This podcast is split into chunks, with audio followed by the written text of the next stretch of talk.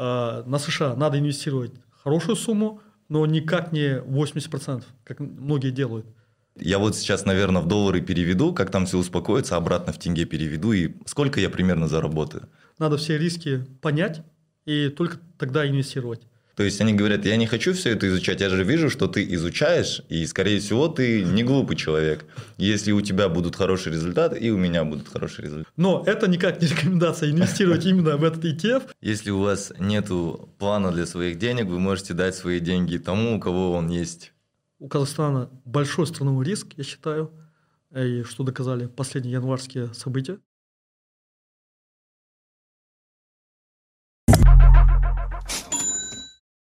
Всем добрый день. У нас сегодня в гостях э, Ожас. Тлеухаблулы. Ага. Э, Ожас является автором телеграм-канала «Разумный инвестор». Э, ссылкой я обязательно поделюсь в описании. Ожас, спасибо, что уделили время и сегодня присоединились к нам для записи этого выпуска. Давайте вкратце вы немного расскажете о себе, для того, чтобы мы вас познакомили со всеми зрителями. Окей, okay, хорошо. Такой небольшой саммари сделаю, тизер про себя. Э, меня зовут Олжас, и эм, я родился в Кустанайской области, э, учился э, в Восточно-Казахстанской области, и после этого ну, учился в Алмате по специальности петролиум инженерия, нефтегазовое дело в КБТУ, Казахстанско-Британский технический университет в городе Алмата. После этого поступил на учебу по программе «Булышак» по президентской стипендии в английский университет Imperial College London, где закончил нефтегазовый инженеринг, магистратуру. Далее работал в нефтегазовом секторе, где я проработал последние, наверное, 12 лет. Работал и работаю в «Нафтогаз», Украина, э, «Нафтогаз. Разведка и добыча» – это национальная нефтяная компания Украины. Э, Мое рабочее место обычно в Киеве, но э, в связи с событиями украинскими и так далее – продолжаю работать удаленно. А, из более-менее релевантного образования могу сказать только упомянуть MBA в Оксфорде, full-time MBA э, в Оксфордском университете, Said Business School, это академический департамент, э, департамент внутри университета. И э, образование там, на самом деле, мне как-то помогло понять, вот когда даже не то, что само образование, а вот общаясь с, со студентами, с разных стран, допустим, с Северной Америки и так далее, э, Китая. Э, я прямо уже тогда удивлялся, насколько э, у них финансовое планирование, несмотря на то, что многие молодые и так далее, они уже далеко вперед думают о том, что, что делать со средствами. Они четко знают свои цели, свои финансовые цели, и многие добиваются вот таких хороших результатов, или уже добились на тот момент. И в этом плане это, конечно, послужило большой мотивацией. И на данный момент э, я думаю, что от MBA э, э, return on investment, то есть возврат инвестиций, вложенные в мое образование, возвращаются со столицы, то есть очень даже неплохо, я очень доволен этим. И на данный момент, как вы упомянули, веду телеграм-канал «Разумный инвестор». Это такой небольшой специфичный канал, он, наверное, не самый популярный в Казахстане, но имеет свою постоянную аудиторию, и э, он про стоимость инвестирования. Отлично, э, шикарно. Вот вы когда говорили про нефтегазовый опыт работы, да, и в целом про образование, я так предполагаю, что у вас инвест-портфель тоже, наверное, состоит из компаний, да, которые занимаются нефтегазовой отраслью. А, это называется, как называется? А, не home bias, а как-то ну, человек старается вкладываться в то, что он знает, да? Да, да, согласен. Да, соответственно, казахстанцы зачастую вкладываются хотя бы немного процентов в казахстанские акции, так? Да, да, верно. А американцы тем более. А, большинство американцев 70-80% своих денег вкладываются в свои же американские компании.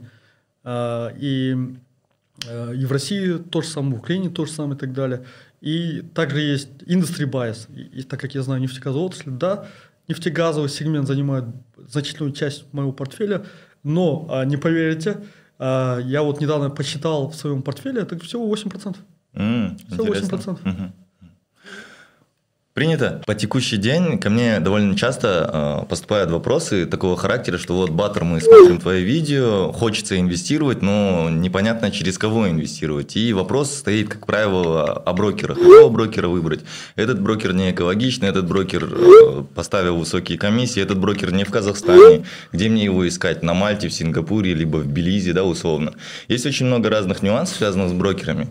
С учетом того, что вы ведете телеграм-канал, э, в первую очередь мне хотелось бы спросить, спросить, в целом, какой у вас опыт инвестирования, как давно вы инвестируете, потому что последнее время те, кто ведут, там, не знаю, полгода, год, уже, скажем так, знаменуют себя гуру и экспертами. Э, вот, и, соответственно, хотелось бы узнать, сколько лет вы инвестируете, и, во-вторых, э, какие у вас будут, э, возможно, рекомендации, как выбирать себе брокера, и с каким брокером вы работаете сами, тоже весьма интересно. А, ну хорошо. Так, инвестирую с 2014 года. Ага. Это примерно, лет.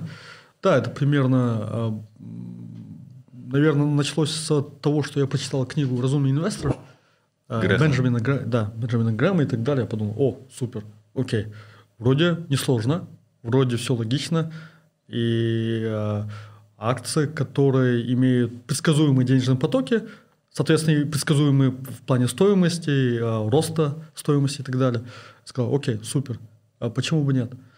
А, а вот в плане брокера, а, я помню, начинал с а, компании Freedom Finance, так как они еще тогда а, вот, выходили активно на наш а, рынок розничных инвесторов и так далее.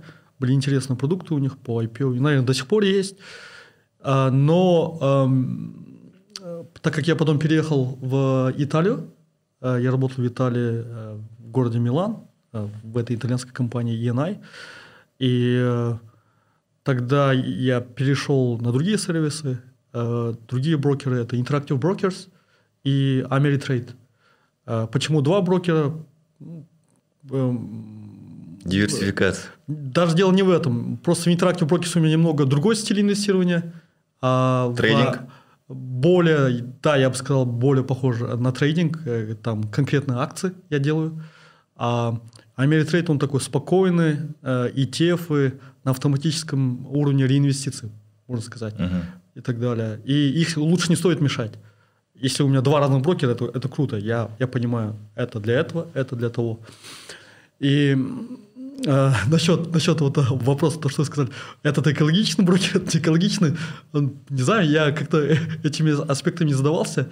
Я знаю, что Interactive Brokers и Ameritrade, они с 1970-х годов, насколько я знаю, работают на рынке США, а, имеют хорошую репутацию, а, листинговые все, у них прозрачная отчетность, и а, мы знаем, что счета наших, наши клиентские средства отделены от брокерских средств, то есть я в этом плане не переживаю, тем более есть американские Э, сертификаты, э, э, своего рода как наш аналог КДИФ, Казахстанский ага. фонд гарантирования вкладов, да? Да. Что-то подобное есть и в США. Насколько я знаю, СИПКа называется, да? До 50 да, тысяч да, долларов. Да, до 500 тысяч долларов. Потом FDIC есть до 250 тысяч долларов. И вот такие определенные моменты вселяют ну, уверенность в том, что мои средства там будут надежнее, чем в любом, наверное, казахстанском банке второго уровня. Окей. Да, и... А, а другие вот российские брокеры иногда сами названивают и говорят, а, Олжас, э, не хотите с нами сотрудничать тогда? Я понимаю, что для них, э, для консультантов важно привлечь клиента, это их комиссия и так далее, и они могут много чего наобещать, и я на это обычно не ведусь. Э, работаю с минимальным человеческим вовлечением, без консультантов, только использую платформы, а, максимально дешевые, простые в использовании а, Interactive Brokers и Ameritrade. Я бы хотел бы на самом деле и другие использовать, но они доступны, к сожалению, для американских резидентов. Да, да, согласен. Да, допустим, Ameritrade, TD Ameritrade сейчас часть огромного американского управляющего активами Schwab, да? Чарльз Шваб. И Чарльз Шваб э, имеют Это прекрасные... Покупка сравнительно недавно же проходила, в да, прошлом да, да. году, да, кажется? Нет, кажется, даже раньше, в 2020 году. В 2020 году, да. В 2020 году они приобрели Ameritrade. Я думаю, это было smart move, очень умное решение. И эм, Чарльз Шваб имеет также хорошие продукты, как RoboAdvisory. Вот, к сожалению, ни Interactive Brokers, ни TD Ameritrade напрямую казахстанцы не предоставляют RoboAdvisory э, сервисы. Э, RoboAdvisory э, – это замечательный сервис, это когда человек вот работает, допустим, как я, в корпоративной среде работает, у него нет времени там э, заниматься equity research и так далее. Он просто ставит определенный план, корзину, эти, эти ETF или обычные ETF, э, и RoboAdvisor, по сути, автоматически сама э, распределяет активы согласно вашему плану, да, э, или согласно их же плану, они могут сами порекомендовать вам план и так далее. А, какой-то автоматический план, и на самом деле это low cost, это стоит всего, допустим, 0,2-0,1% в год э, комиссии ежегодных с величины активов. И это позволяет, на самом деле, забыть про это. Я мечтаю, мечтаю про это. На данный момент, к сожалению, нет ни одного сервиса в Казахстане, э, ни локального брокера, ни России. Ну, может, в России тоже есть, но оно недоступно для нас, для граждан Казахстана. Хорошо, я понял. Нету таких сервисов. Ага, получается, вашими брокерами являются Interactive Brokers и TD Ameritrade на текущий день, да? Да. Ага. Да. Ну, насколько, я не знаю, слышали вы новости, нет, для граждан Казахстана открыть брокерский счет TD Ameritrade уже не представляется доступным, то есть они закрыли эту возможность. Получается только Interactive Brokers. Получается, да. Ага, э, касательно вот робоадвайзеров, на самом деле очень интересную тему вы затронули. Э, и в Казахстане, вот вы говорили, нет этих сервисов, но очень много тех, кто предлагает, скажем так, наверное, не самые, да, э, такие робоадвайзеры, которым можно доверять. То есть что-то в виде аналогов есть. Мне часто тоже названивают и так далее, предлагают разные сервисы. Просто людям когда вот человек хочет начать инвестировать, э, они как будто бы закрывают его боль, говорят, ты нам дай свои деньги, мы э, роботу дадим их, робот а, поторгует, и okay. потом он вернет тебе с э, крутыми доходами. Вот, как бы не перепутали с этими терминами. Да, да, да, да. то, что вы говорите, это, это определенные роботы для активной торговли. Вот, да. Для да, активной да. торговли. Я говорю про робо-адвайзеры, то есть робосоветники сервисы, ага. которые там раз в полгода, раз в год вам просто чуть-чуть а, а, сбалансируют портфель. Ребалансировка. Да, ребалансировка, допустим, 40% бандов, если она стала 35%, она опять 40 сделает и так далее. То есть, это, по сути, то же самое, что делают пенсионные фонды за рубежом. Да, да, понял. По сути, то же ага. самое. Просто без человеческого фактора. И это очень дешево. Окей. Э, в телеграм-канале я вот часто вижу, вы сейчас уже несколько раз озвучили, что вы, скажем так, приверженец стоимостного инвестирования, да, value investing. Да. Ага, э, давайте с ваших уст выслушаем вообще, что есть э, value investing, да, что оно собой подразумевает, какие-то базовые вещи. Э, может, люди некоторые придерживаются этой стратегии, но они не знают, что это называется как стоимостное инвестирование, да?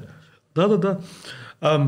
Если классическое определение стоимостного инвестирования, да, согласно Бенджамину Грэму, ага. А, один из основных критериев, наверное, price to book value, то есть а, цена рыночная цена акции или компании по отношению к э, отчетности, бухгалтерскому балансу, да, uh-huh. буквалю. И э, это было на самом деле весьма актуально, когда жил э, господин Бенджамин Грэм, так когда многие компании имели реально какие-то активы, э, и от этого реально много зависело. На данный момент, допустим, у Microsoft book value, наверное, будет 10 к 1, потому что Microsoft э, э, как интеллектуальные продукты, они не имеют как бы ощущаемой ценности, но тем не менее не имеют и так далее. Их тяжело оценить.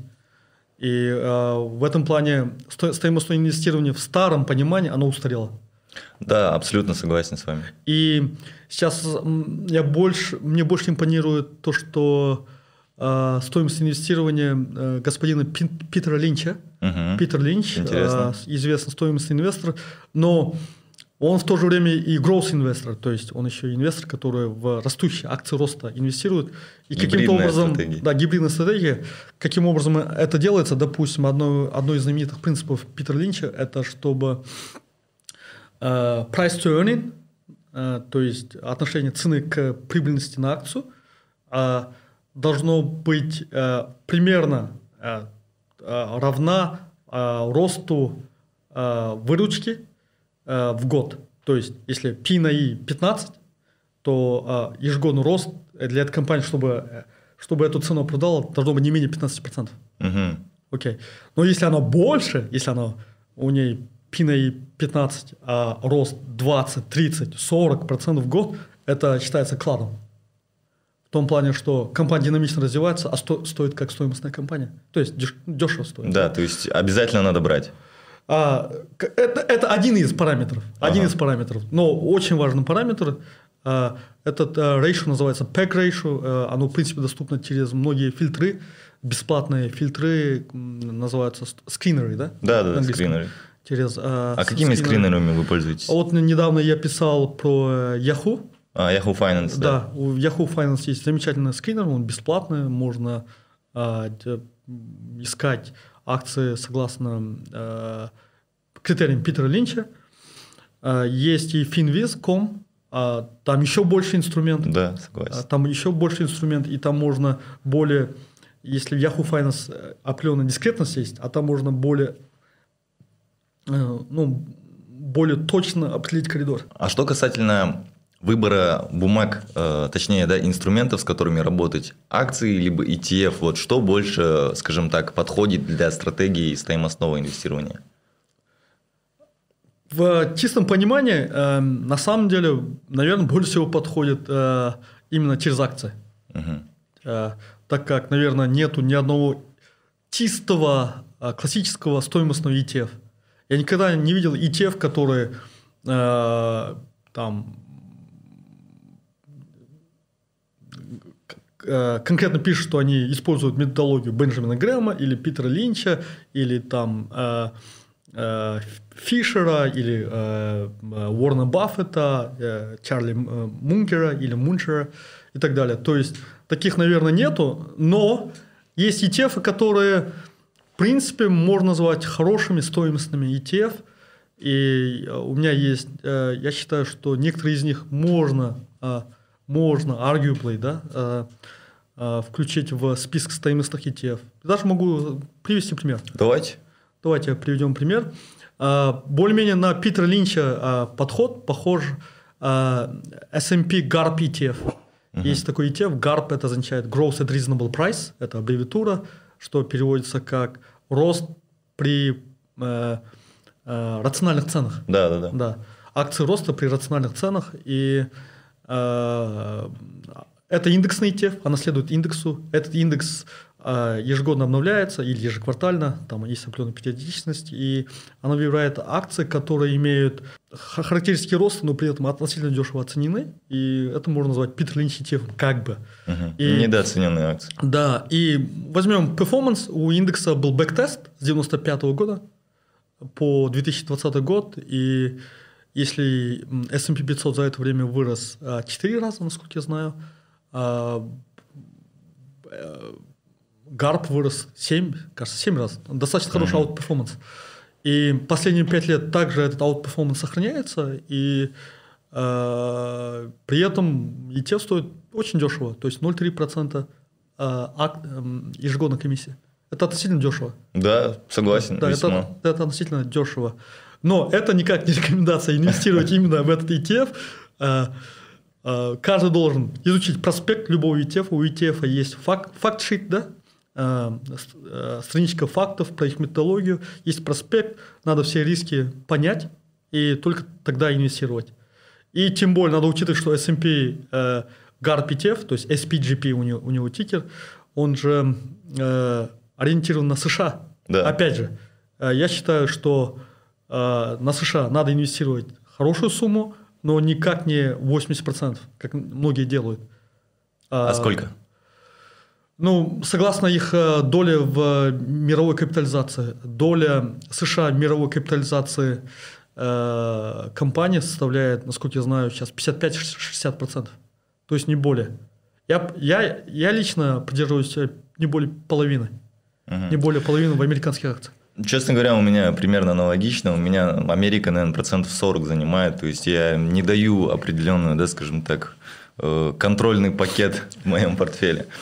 Вообще, на самом деле, вы затронули очень интересную тему, кстати, того, что это не инвест-рекомендации и так далее. Даже мне очень э, как бы часто пишут, вот что у тебя в портфеле, покажи, э, я буду за тобой повторять. Я говорю, ну, у тебя, наверное, свои цели, у меня свои цели. И зачастую вот э, есть такая определенная лень. То есть они говорят, я не хочу все это изучать, я же вижу, что ты изучаешь, и, скорее всего, ты не глупый человек.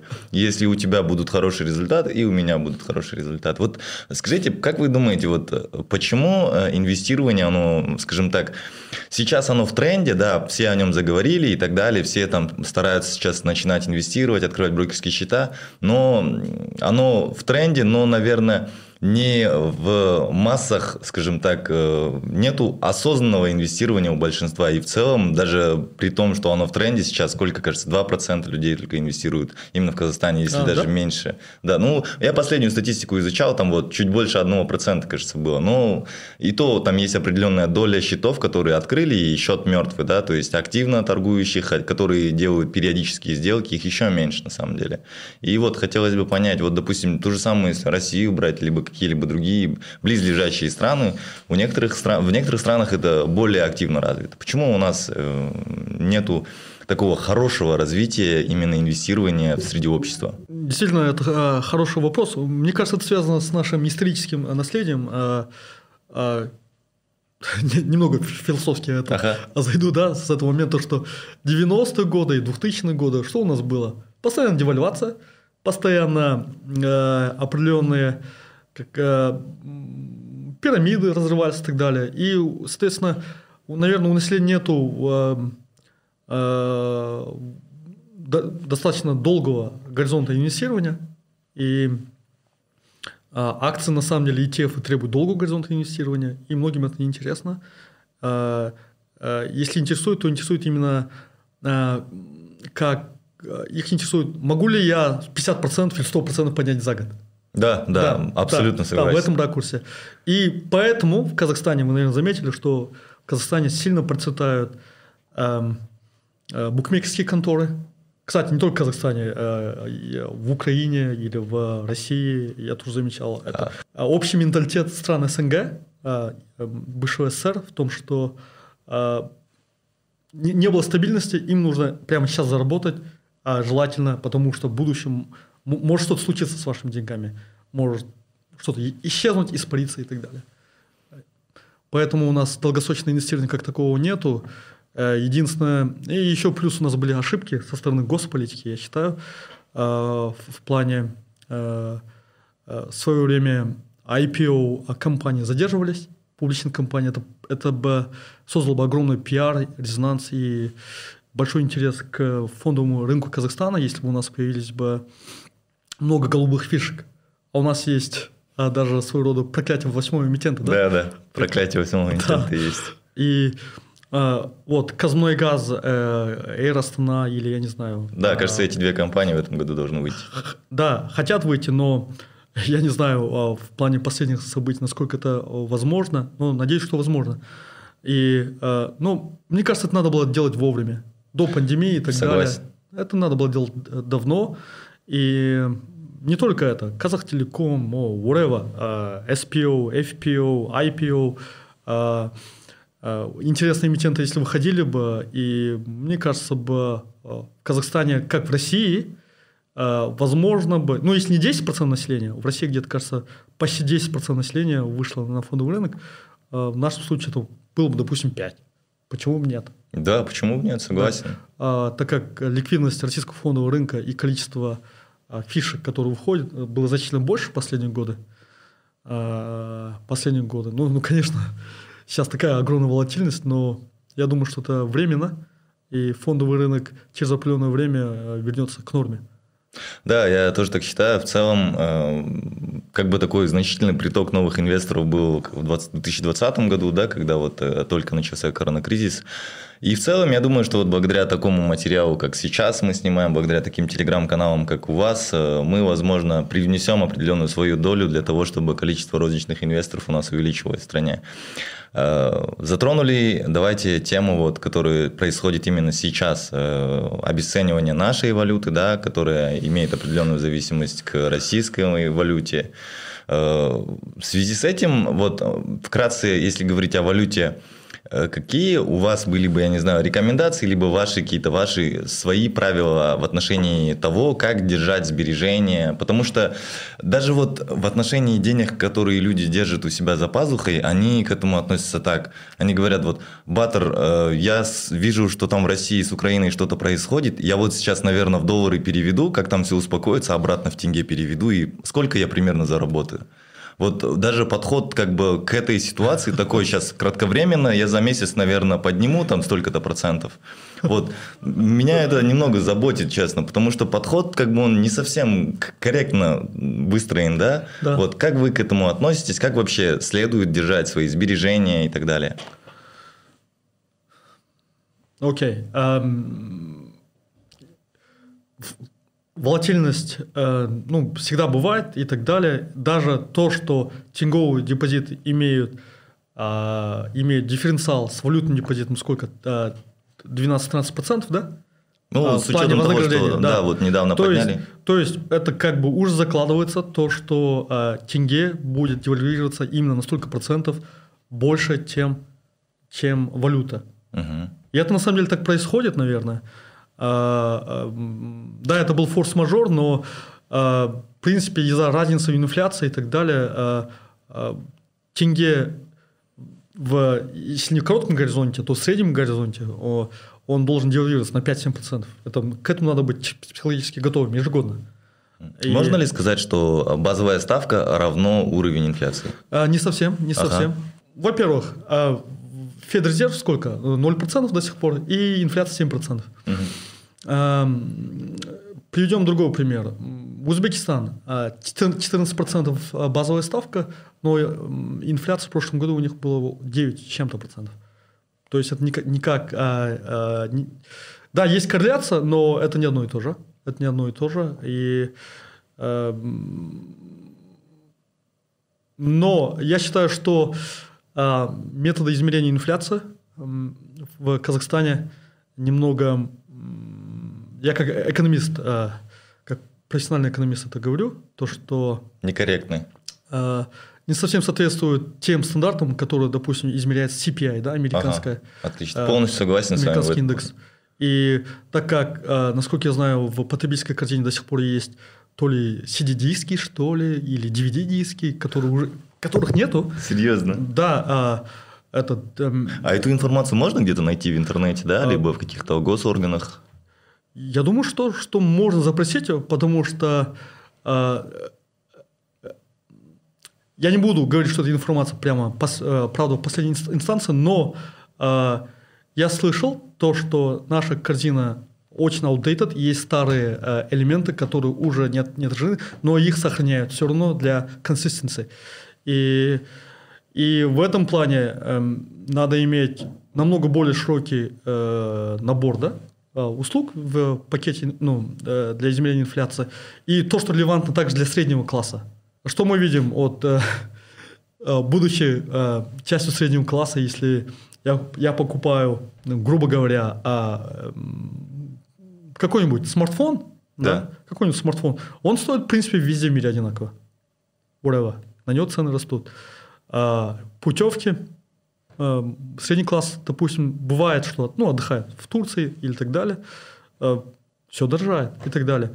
То есть для меня, конкретно для, э, конкретно для среднего класса, а, инфляция, когда говорят, что инфляция составляет 7, 8, 9 процентов, а мы видим совсем другое, а продовольственная инфляция скачет, я не знаю, ну это опять субъективное ощущение. Для этого требуются более современные методы э, сбора информации. Мы знаем, что есть э, веб-сайты имеют, э, ну, все супермаркеты имеют систему цен, она по-любому трекится, можно веб-скрейпинг замутить, современную систему, чтобы вот, э, майнить эту дату, да, э, эти данные, с, получать эти данные чуть ли не в онлайн-режиме для стат-агентства. Это все можно сделать, но, я не знаю, стат-агентство, надеюсь, э, э, улучшит свои показатели, и мы этот будем знать конкретно, какая у нас инфляция и э, что нам делать. Да, я понял.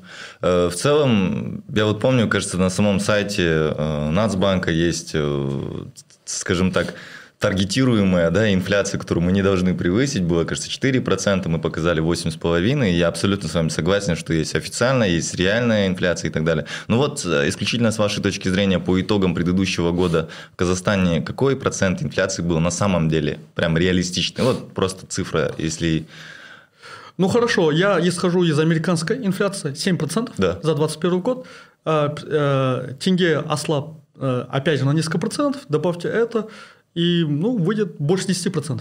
Окей. Okay. Я думаю, что ну, 12% это, наверное, более-менее, э, так как э, законы supply, э, законы спроса и предложения везде в глобализованном мире примерно одинаковые, составляют не менее 12%. Хорошо. Не менее, не менее. Да, я понял. Э, ежегодно причем, скорее всего, да? Да, ежегодно. И, э, к сожалению, то, что мы таргетируем, 4% и так далее, на этот год – я, то, что президент э, говорил, не знаю, насколько это реалистично, еще э, учитывая ослабление тенге, надеюсь, это временное явление. А, э, сейчас мы видим рекордные цены на наши все экспортные товары, а платежный баланс на самом деле неплохой. И э, эти геополитические события, конечно, э, на всех действуют, но я все-таки думаю, что конца мира не будет. Да, я на это всячески надеюсь. Да. Тогда вопрос такой, мы до этого я его задавал, но не получил ответа. Нужно ли держать сбережения в твердых валютах и нужно ли держать сбережения в тенге? Um, Если да, то в какой пропорции? Хорошо, да, да, я держу. А, а, я неоднократно писал у себя в канале, я держу э, деньги в размере 6 месячных расходов угу. в срочных депозитах, так как, Подушка. Э, так как я не хочу жертвовать своей ликвидностью. Я не хочу свои, э, своими руками залезать в мои долгосрочные сбережения, которые являются пенсионные или там, акции и так далее. Не хочу. А, это долгосрочные инструменты, а для краткосрочных тенге зачем терять на транзакциях, постоянно перед доллары в тенге, потом обратно. Э, лучше держать э, в тенге и э, вот последние вот несколько лет просто определенный момент держу, да, иногда беру. Это для меня как своего рода кошелек. И мне кажется, это достаточно разумно, и я не жалею, а даже с учетом, что за последние пять лет, да, с 2017 года тенге ослаб где-то на 20%, да, грубо говоря, учитывая Э, процент, процента с тенге, то, в принципе, э, убытков нету. Э, она сохраняет свой, как называется, purchasing power, то есть свою покупательскую способность. Ну, и только. Она не создает дополнительную ценность, но сохраняет. То есть я считаю, что несмотря на все эти флуктуации, не стоит бегать в обменники, менять и так далее. Это, это во-первых, никогда не угадаете, и, во-вторых, это всегда поздно. Да, согласен. Да. Э, какое у вас отношение к криптовалюте? Есть ли у вас биткоины, эфиры, шибаину, возможно? Весьма интересно. Кстати, я, э, этот, я не понимаю механизм ценообразования биткоина. Да, говорят, что это лимитированный актив, что можно замайнить 21 миллион биткоинов в мире угу. и все дела. Но я не понимаю все равно а, утилитарную ценность. Э, потому что в отличие от золота, которое вот на земле, мы понимаем хоть какую-то не знаю, а ценность э, у биткоинов, она не экологична, во-первых. Столько энергии, которую могли бы, допустим, осветить э, бедные страны африканского континента, уходит просто в воздух, грубо говоря. И э, есть другие системы альткоинов, более совершенные и так далее. И даже то, что он лимитирован, мне э, не дает уверенности, что он сохранит свою валю. А, а то, что биткоины раньше имели ценность в том плане, что можно было в нелегальных схемах да, использовать и так далее, это для меня сомнительно. А то, что в практических целях можно что-то купить, да, сомневаюсь. Он волатильнее, он намного волатильнее турецкий лир, грубо говоря, да? То, то есть для как платежное средство я бы для меня он не годится никак.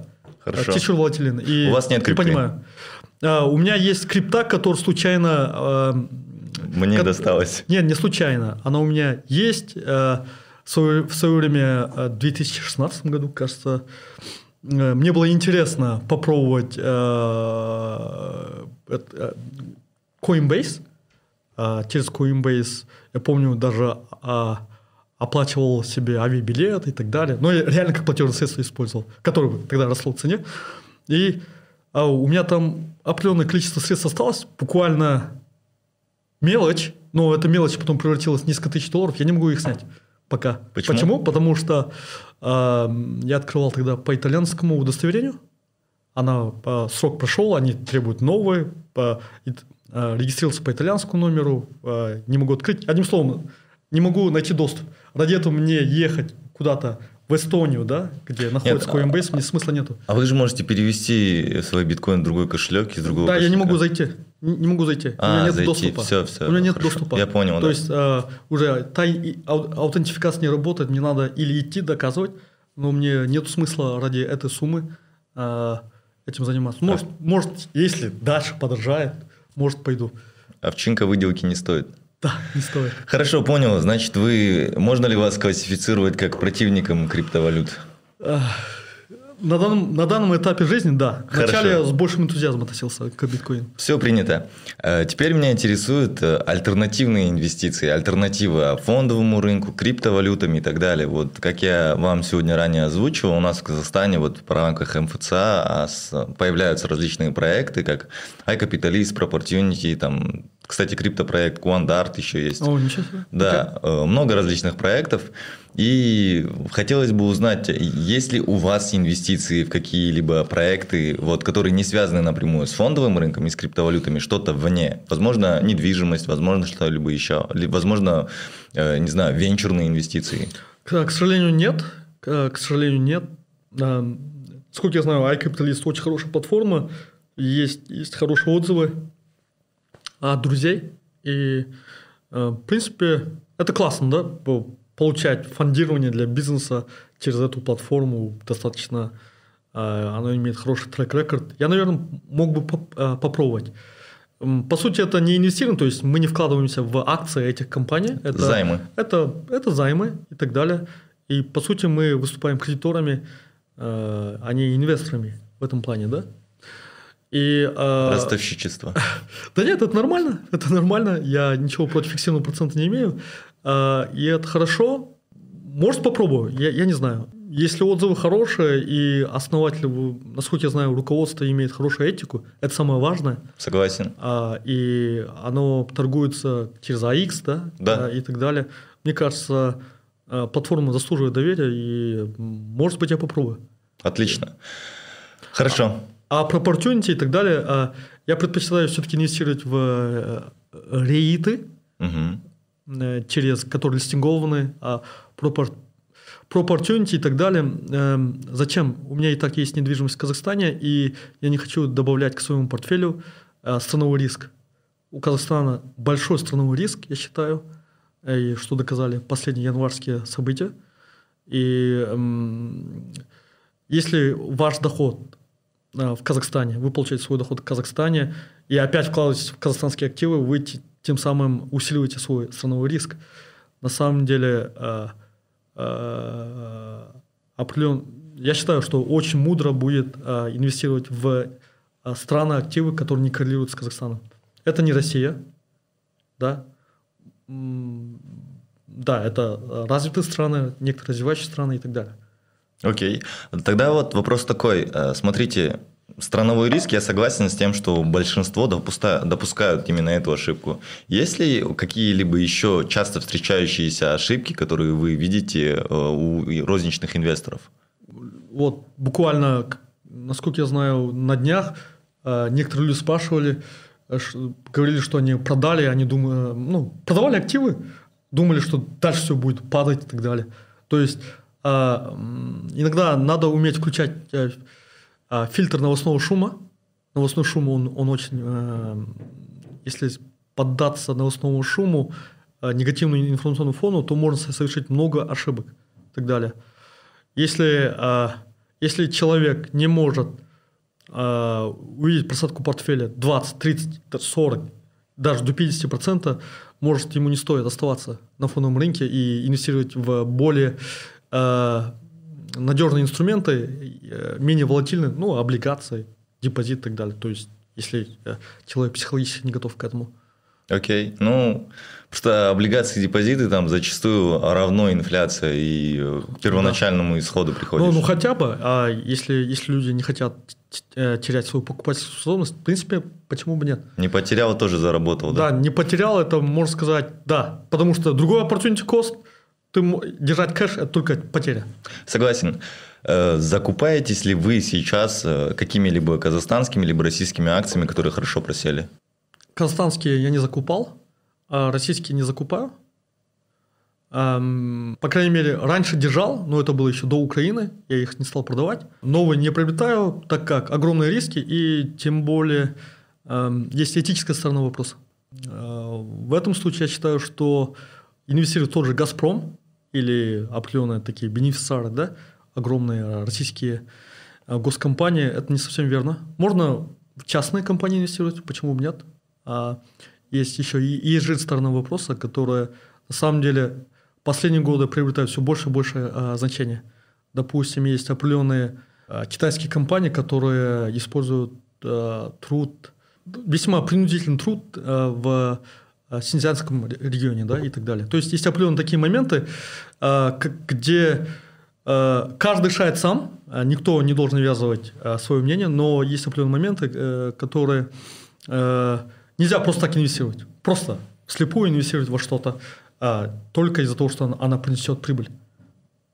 Есть определенные моменты, и также в Казахстане, в странах Средней Азии и Центральной Азии в целом есть еще и мусульманский вопрос, да, э, это когда а, люди не хотят инвестировать в облигации, которые предлагают фиксированный процент, или, или инвестировать в, во что-то а, связанное, я не знаю, по определенным этическим мотивам.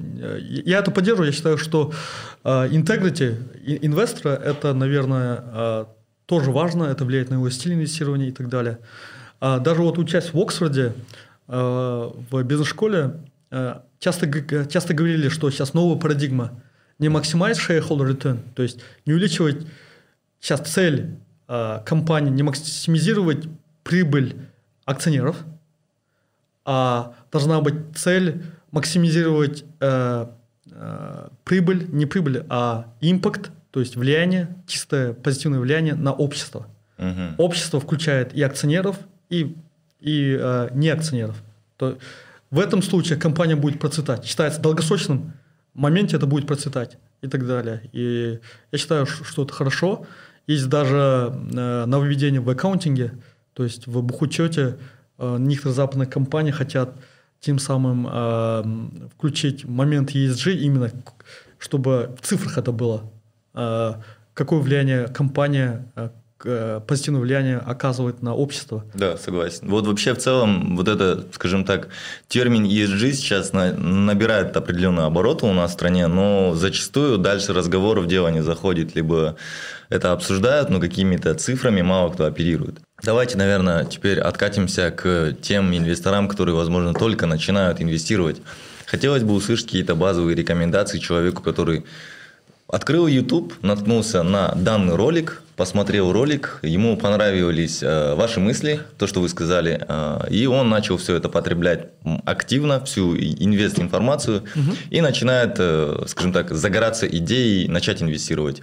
Вот каков процесс, да, какой-либо алгоритм действий становления инвестора в Казахстане, вот условно человек, который не инвестировал? Я бы начал бы поэтапно. Угу прочитал бы инфу, информацию про... Посетил бы курсы, курсы э, инвестирования. Я думаю, что есть хорошие курсы в Казахстане уже. И, э, и дали бы, согласно э, консультациям, э, ну, начал бы, открыл бы брокерский счет.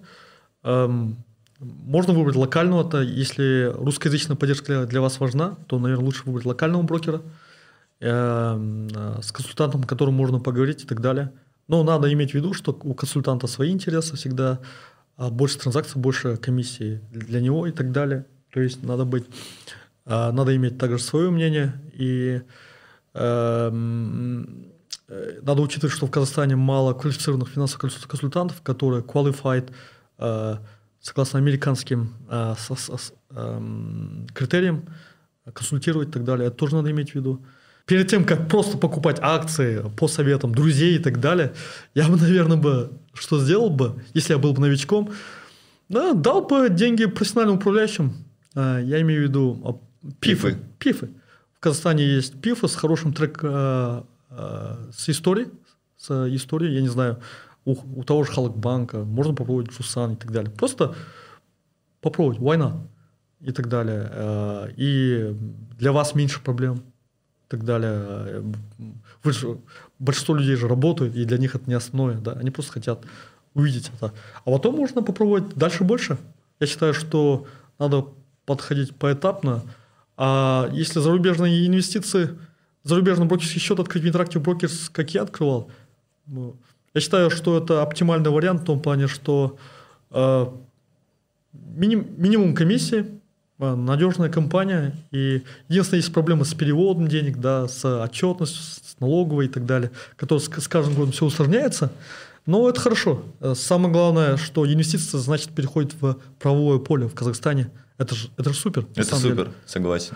Но, но лишь бы не было вот таких там ежек, вот, э, конкретно, что я сейчас вижу, что Нацбанк требует у резидентов Казахстана ежеквартальной отчетности и так далее. Я считаю, что это лишний хасл. Ага. Есть, Вы сами сдаете? Я не сдаю, потому что я э, не являюсь резидентом Казахстана, и, во-вторых, я пополняю счет, э, исходя из, из своих счетов, которые я ну, в стране источника дохода. Окей, понял, хорошо. Ну, в целом, я думаю, что просто государство всегда хочет знать, у кого что есть, да, им, да, да, да, да, им да. нужно знать, у кого какие налоги должны быть и так далее. Смотрите. Да, да но э, декларацию я сдаю. А, отлично. Да, декларацию даю, потому что декларацию по-любому надо указывать все, я считаю, и это, наверное, долг каждого гражданина, да, указывать. Да, кстати, касательно декларации, вот вы также говорили, что вы знакомы с Людмилой Репниковой. У нас э, ранее выходил с ней выпуск. Они э, буквально недавно запустили свой курс по налогам. Э, Круто.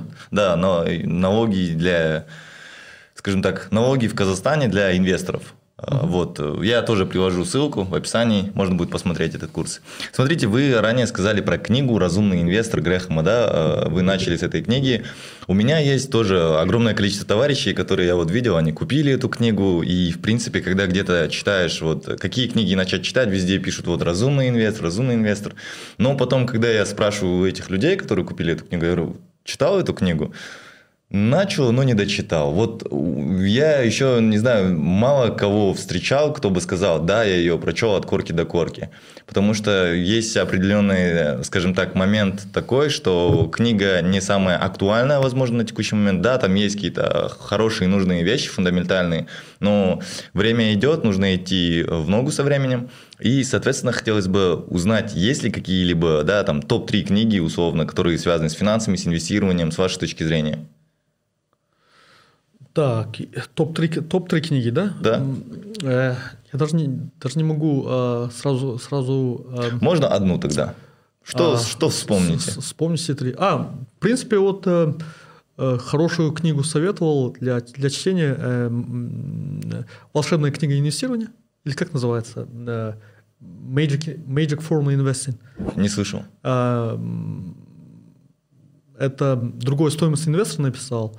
Э, Greenblatt, uh-huh. насколько я знаю, да, если, если я конкретно э, вспомню имя, да, это э, стоимостный инвестор, который говорил то, что э, надо искать, опять же, дешевые акции э, с, э, с хорошим возвратом на, на, на инвестиции. Если у компании хороший возврат на вложенные инвестиции, и при этом э, earnings yield, то есть э, доходность к, э, к стоимости компании хорошая и так далее, то это, эта техника позволяет, эта методология позволяет э, в течение многих лет опережать э, рынок и так далее. На своем канале я также публиковал э, э, акции, которые согласно Magic Formula. Э, за 2020 год замечательный перформанс был, 90%, плюс 90%, когда рынок S&P вырос на 40 чем-то. 2021 год, к сожалению, не был таким. Этот, эм, он уступил бенчмарку S&P 500, точно цифру не помню, но он хорошо работал на, дли, на длинном горизонте. Mm-hmm. То есть э, из года в год он не совсем консистент, но на уже хотя бы на десятилетнем горизонте, то считается, что э, замечательная книга, она очень, очень просто написана, там всего пару сотен страниц и так далее. И э, помимо этого есть э, э,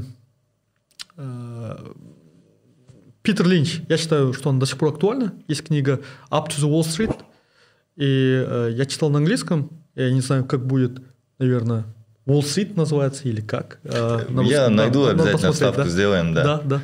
Питер Линча классная книга, и э, там э, критерий, который он сказал, я считаю, что до сих пор не устарело и э, замечательно работает. Э, в э, свое время, когда он был главой э, фонда Магеллан, э, 77 по 90, по 90 год, за 13 или 14 лет, э, фонд показывал почти что 30% доходность ежегодную. Если его а, 30% в степени там, 13 да. делать, это 1,3 в степени 13 лет, это, это сумасшедшая доходность. Согласен. И так далее. И при том, что кстати, когда он ушел э, с этого фонда, Магеллан уже не показывал никогда такую доходность. Он uh-huh. уже стал бенчмарком. А, к сожалению, Питер Линч сейчас профессионально не занимается, он живой. Он живая легенда, но он, к сожалению, этим не занимается. Понял. Надо самому прочесть, интересно стало. Следующий у меня вопрос такой. Вы сказали, что у вас два брокера, и один, э, скажем так, счет вы используете для более активных сделок. И, соответственно, хотелось бы узнать, вот, э, как вы относитесь к дейтрейдингу, к опционам, к фьючерсам, к криптотрейдингу? Ну, окей, с криптой мы разобрались. Тогда вот фьючерсы, опционы, нет, трейдинг. Нет, нет, Ой, вот, нет, см... нет. Смотрите. Сразу нет. Хорошо. Я просто доскажу э, вот как вы тоже ранее сказали, сейчас э, у нас большинство хотят так, что 50% годовых деньги сейчас, вот заработать прямо сейчас, никаких заработать через 5 лет, мне эти 5 лет еще на что-то прожить надо и так далее. И сейчас даже вот э, далеко идти не надо, ты заходишь в Инстаграм или в Телеграм или в Ютуб, сразу выскакивает везде реклама, там выходят э, ребята в смокингах в кру- с крутыми часами на крутых машинах, и они говорят, ты хочешь зарабатывать как мы, вот я занимаюсь трейдингом, два часа каждый день вечером, и ты будешь будешь делать там по 500 долларов ежедневно, заходи там в наши чаты и начинай трейдить с нами. Опционы, фьючерсы, не знаю, там кредитные плечи и прочее, прочее. Вот как вы к этому относитесь? Интересно, мне такая реклама не заходит? Ко мне заходит часто. Вы э, лично встречали богатого алго, э, э, алгоритмического трейдера? Нет. Я не встречал лично. А серьезных инвесторов богатых считал. То есть встречал. И я не знаю, 500 долларов в день, окей, но там же не будет эффекта, как называется этот эффект? Эм, сложного процента. Сложный процент. Да, 500 долларов, ну, окей, окей. А, трейдер может, так, в принципе, по несколько тысяч долларов вот так зарабатывать в течение многих лет, и все. А тогда как эм, долгосрочная инвестиция, это как снежный ком, который падает с горы. Увеличивается, увеличивается, увеличивается. Если э, грамотно инвестировать с эм, определенной уверенностью uh-huh. и, и э, не поддаваться эмоциям. Э, это, наверное, сложно. Я сам на самом деле грешил этим, я зачастую поддавался эмоциям, но э, для меня первым тестом был 2020 год, именно таким хорошим тестом. А 2020 год, когда пандемия была, но классно. Прекрасно прошел тест, ничего не распродавал, и я очень рад этому. Но да а, закупались? Да, да закупались в том плане, что э, это часть моей привычки. То есть, э, допустим, у меня есть определенный доход, я какую-то определенную часть, ну, допустим, э, 20% э, ложу на свой счет инвестиционный и закупаюсь практически ежемесячно. Шикарно. Ежемесячно и так далее. То есть, продавать стоит ли? Нет, наверное, нет. А, а может ли рынок упасть? Возможно. А, может ли, я не знаю, все, все возможно, все возможно, но а, как история показывает, а, фондовый рынок на самом деле а, это не гамбл, это не казино, и оно а, хороший промежуток времени вам отлично хедж против инфляции и приумножает ваше богатство. Если, если, конечно, если, конечно, у вас есть прекрасная идея, вы хотите сами заработать, там, открыть свой бизнес, go for it. То есть, э, э, возможно, вы намного больше заработаете, чем на фондовом рынке, но фондовый рынок – это, по сути, э, инвестировать в средства других умных людей. Многие компании основаны замечательными основателями, талантливые люди. Вы практически вместе с ними делите риски и вместе с ними делите их успех. Если с этой точки зрения подходить, то вам легче будет инвестировать. Вы понимаете, что идете на, на риск, связанный с развитием бизнеса, с ростом бизнеса и так далее. А, и супер. Если у вас нет плана для своих денег, вы можете дать свои деньги тому, у кого он есть. Да? Да, да. По Согласен. сути, да. да Согласен. По сути, да. Поскольку зачастую, я вот буквально недавно писал пост об этом в Инстаграме, о том, что если у тебя нет плана на свои деньги, то у кого-то он обязательно есть. И либо ты решаешь э, дать свои деньги тому, кто, скажем так, планирует приумножить твои деньги э, и поделиться, да, либо использовать твои деньги и не поделиться. Вот зачастую же бывает, берут сумму в долг и возвращают ту же сумму без каких-либо процентов, хотя сроки проходят условно определенные, есть инфляция и так далее. Так, э, в целом мы огромное количество вопросов обсудили. У меня теперь такой вопрос, который меня интересует. Оказываете ли вы какие-либо услуги, связанные с инвест-деятельностью, как консультирование, либо, возможно, формирование портфеля, либо что-либо еще? Вот все, что связано с инвестициями, с учетом того, что вы ведете телеграм-канал, у вас есть аудитория.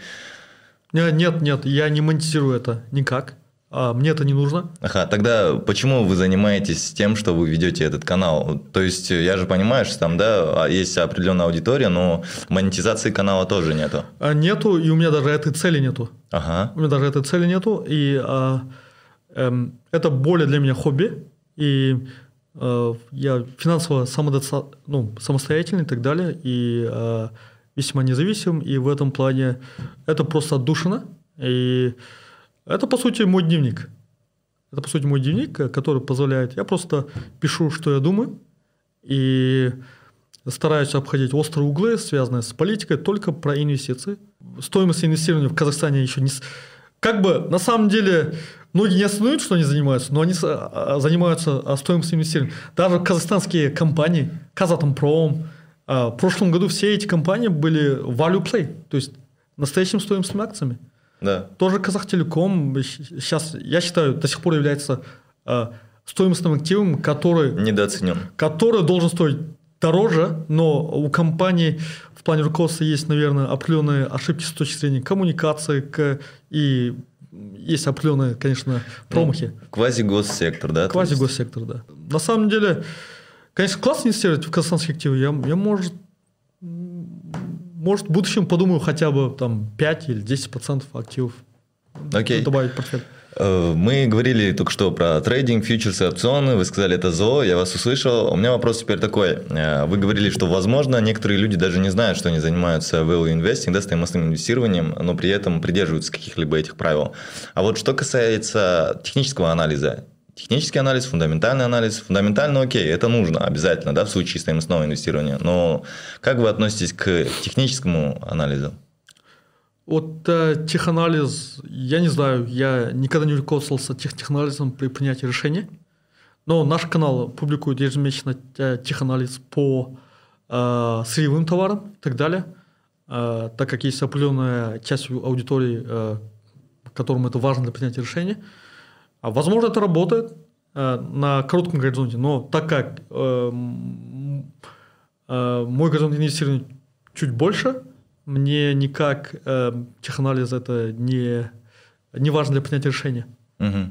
Окей, принято. Наверное, один из таких завершающих вопросов. Как вы считаете, до конца года курс перевалит за 500 тенге? Блин, это, это сложно сказать. Исключительно, То, что... сугубо лично ваше мнение. Да, да, да. Окей, если, если, если сугубо личное мнение.